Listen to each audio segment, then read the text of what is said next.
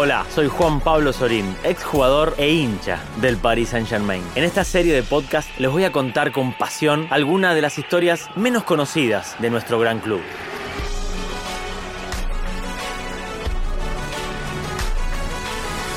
Paris Magic, el podcast que le da vida a la memoria del PSG.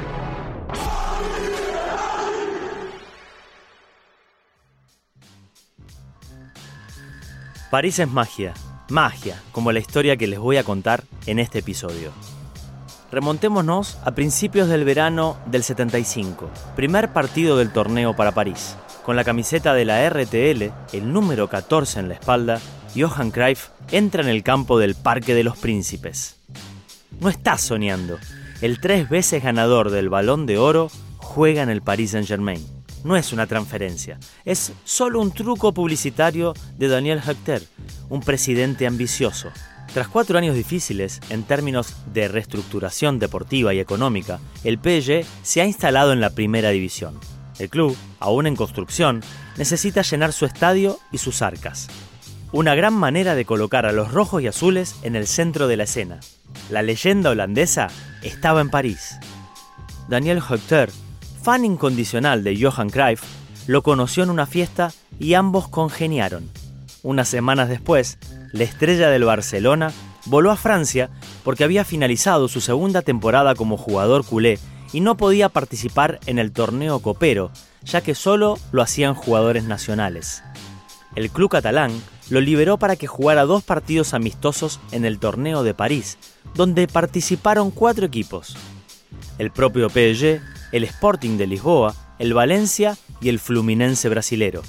Hashtag también convenció al famoso capitán de Yugoslavia, Dragan Jasic, para que formara parte de ese equipo. El 17 de junio de 1975, el Parc fue una fiesta.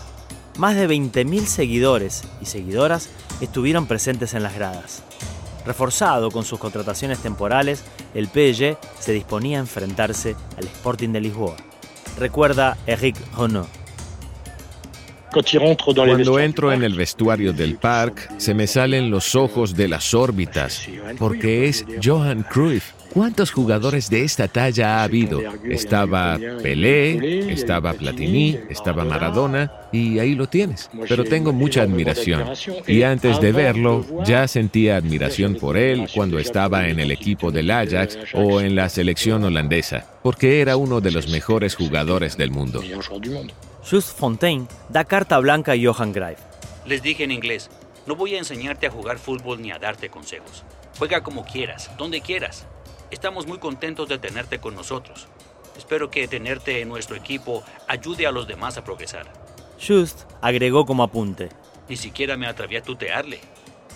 Junto a Cruyff, marcaron el capitán Jean-Pierre Duglany, Pantelich, Cardier, Bad, Empelé y Eric Renaud, el joven formado en el club que fue el primer goleador del partido.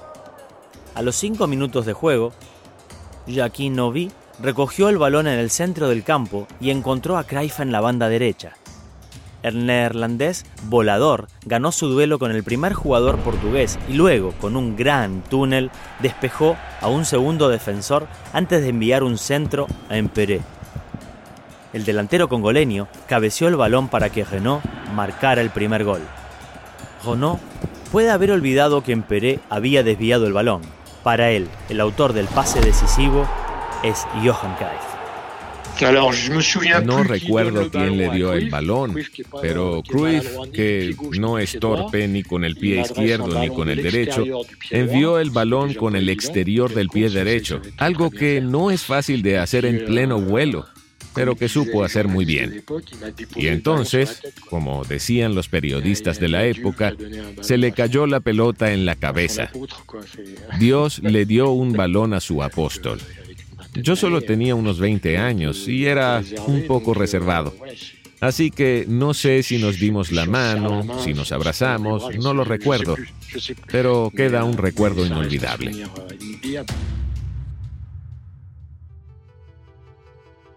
A pesar del empate del Sporting, el PSG tomó el control del partido a la hora de juego. El capitán Dugliani, solo ante el portero rival, puso el 2 a 1 en el marcador.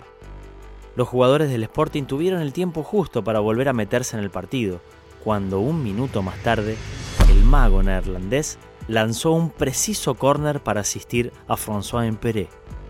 El mejor delantero parisino de la temporada no se achicó con tremenda asistencia.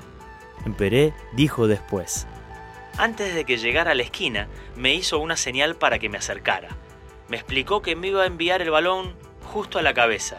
El balón llegó como había prometido y marqué. Para Jackie Badé, el talento de Cruyff va más allá del juego.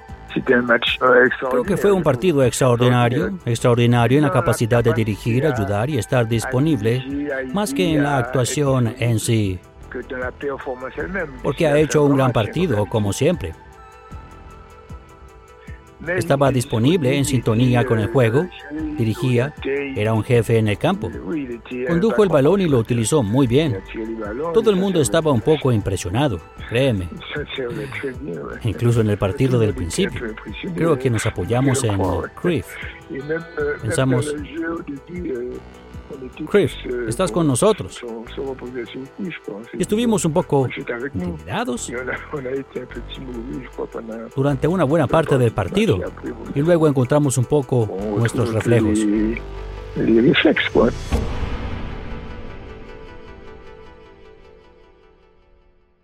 Dos días más tarde, para el segundo partido, se agotaron las entradas del Parque de los Príncipes, con casi 40.000 personas. La noticia se hizo pública. El gran Johan Cruyff jugaba en París. El PSG se enfrenta al Valencia en la final del torneo. Obviamente, Cruyff es titular, pero no llegó a entrar en el partido. Ofrece una actuación muy medida, muy discreta, al igual que el equipo parisino, en un partido en el que el Paris Saint-Germain fue derrotado 1 a 0. Los aficionados se quedan con hambre.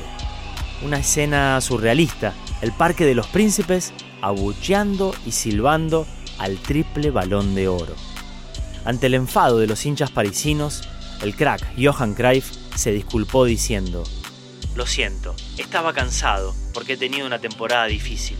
Hace un mes incluso tuve que estar en cama, no tuve suficiente entrenamiento y solo duré un partido. Sea cual sea su actuación, estos compañeros de equipo vivieron un momento fuera de lo común. Euh, Ahora tengo 20 años, he jugado dos partidos con Johan Cruyff, que era mi ídolo en ese momento. No sé, me resulta difícil hablar de ello hoy en día, porque es como decirle a un jugador de 18, 19 años de un club francés medio que Lionel Messi o Ronaldo va a venir a reforzarles durante dos partidos para un torneo o unos amistosos, sigue siendo una celebración. Es hermoso estar rodeado de jugadores de esta talla. En la cabeza es como si fuera ayer.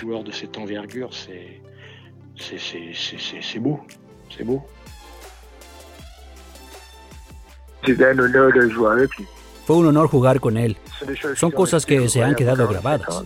Ya ves que después de 45, 46 años, todavía está fresco. Se puede decir, hemos jugado con él. Es uno de los mejores recuerdos de la carrera de un futbolista. Tras estas dos apariciones en rojo y azul, el jugador formado en el Ajax de Ámsterdam se enfrentó tres veces al Paris Saint-Germain en el Parque de los Príncipes en el 77 con el Fútbol Club Barcelona, en el 79 con los Aztecas de Los Ángeles en dos partidos amistosos y por último en 1995 cuando el PSG de Luis Fernández venció al Barça y alcanzó las semifinales de la Copa de las Copas por primera vez en su historia. Johan Cruyff, esta vez, estaba en el banquillo como entrenador del club catalán.